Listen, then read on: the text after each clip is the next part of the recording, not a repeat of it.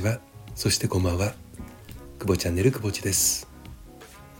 久しぶりに今日は、えー、会社の方のね公式 LINE との連動企画としてお届けしたいなと思います。実は今日ね、えー、公式 LINE に投稿したのはフードロスはなくなるのかなくならないのかというテーマでね、えー、お届けをさせていただいたんですけれども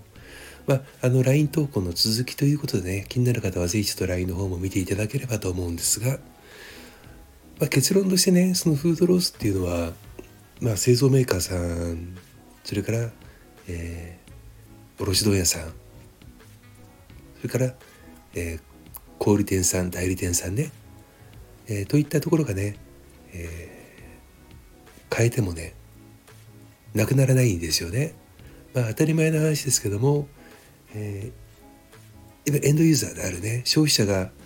えー、意識を変えていかないとこれはやっぱり変わらないだと私は思うんですよ。ところがねこのやはり消費者の意識を変えるっていうのは非常に難しいと思います。まあ、当然ながらいろんな趣向の方もいらっしゃるし、まあ、生活をされる上においてね当然その、えー、ステージもバラバラですしねうん非常に難しい。で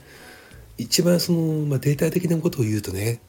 あの一つのメーカーさんで大体1年間に3200トンぐらい廃棄してるんだそうです。1メーカーで3200トンですから、まあ、日本にあるねあのー、メーカーさんのね、まあ、合計廃棄量を合計するとどうでしょうかねもうちょっと想像ができないぐらいの廃棄量になるんだと思うんですけれども。まあ、当然この廃棄はね、えー、全て捨てるのではなくて再利用されるものも含まれています。まあ、そのメーカーさんはね、まあ、今回お話をお伺いできたメーカーさんは約7割を再利用されるということで、まあ、3割がね廃棄対象というふうにはなっているんですけども廃棄するんだったら配ればいいじゃないかっていうご意見もねあると思うんですよ。ところがねこれがあのお話をお聞きしてるとまあいろいろな立場のえー、お考えなので難しいなと思うんですけれども、えー、まあアベノマスクをねちょっと最近だと問題になっていましたよね。えー、廃棄をすればいくらで済むんだけども、えー、欲しい人いますかって声をかけて思いのほか声が上がったんでそれを、えー、配送すると廃棄する金額よりもはるかに高い、まあ、倍ぐらいのねコストがかかってしまうという話覚えてます？でねあのひろゆきさんなんかがね、えー、政府の中枢にいる人は算数ができないのかっていうのをね投稿されていてうまいこと言うなと思ったんですけれども同じような問題がねこのフードロスにもね働いているなって今回話をお聞きしてて思ったんですよ。やっぱりね廃棄量の方が安いんですって。うんこれねどう考えますかね？あのうん単純にやっぱ企業ですからコストとして見なすと、え社会的な道義上の問題であれば再利用するもしくは、えー、まあ、それこそ子ども食堂のようなところにね配るとかいうこともあるのかもしれませんけれどもその部分のコストがあまりにも高ければ企業としては廃棄に走ってしまう。これねやはり一メーカーさんとかにね負わせる責任問題じゃないと思うんですよね。やっぱりこれは国としてねどう取り組むのかもっと言ってしまえば人としてどう取り組むのかという問題なのかなと思うんですよね。うん、で特にやはりねこの廃棄されるものってねじゃあ賞味期限の問題があるのかとかね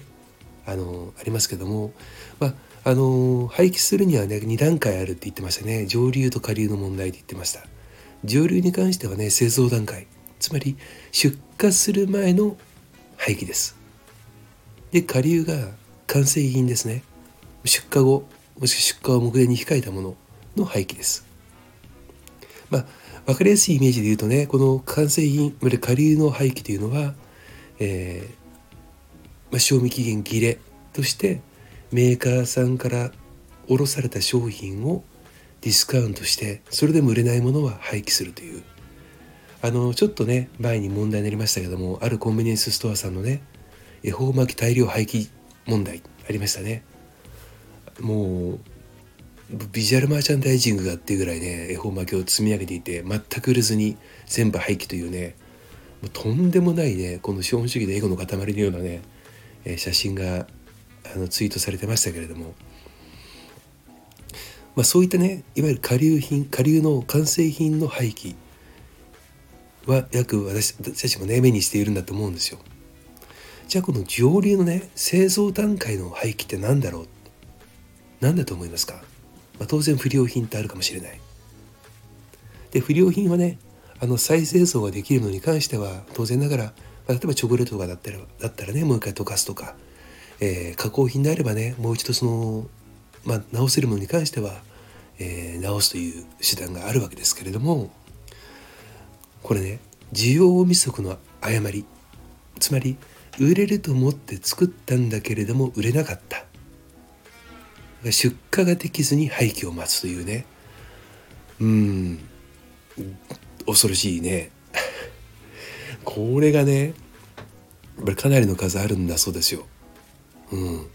であとねいろいろとあの全部はね話し、ま、話すことはできませんけれどもそのメーカーさんのご意見とすればねそのまあ問屋さんとかね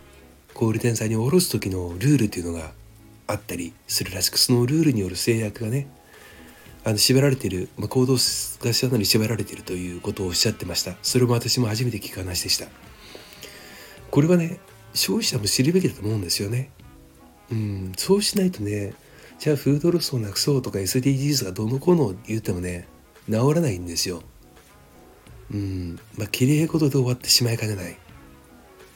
結局はね我々一消費者がねどのぐらいね無駄なくね購入をして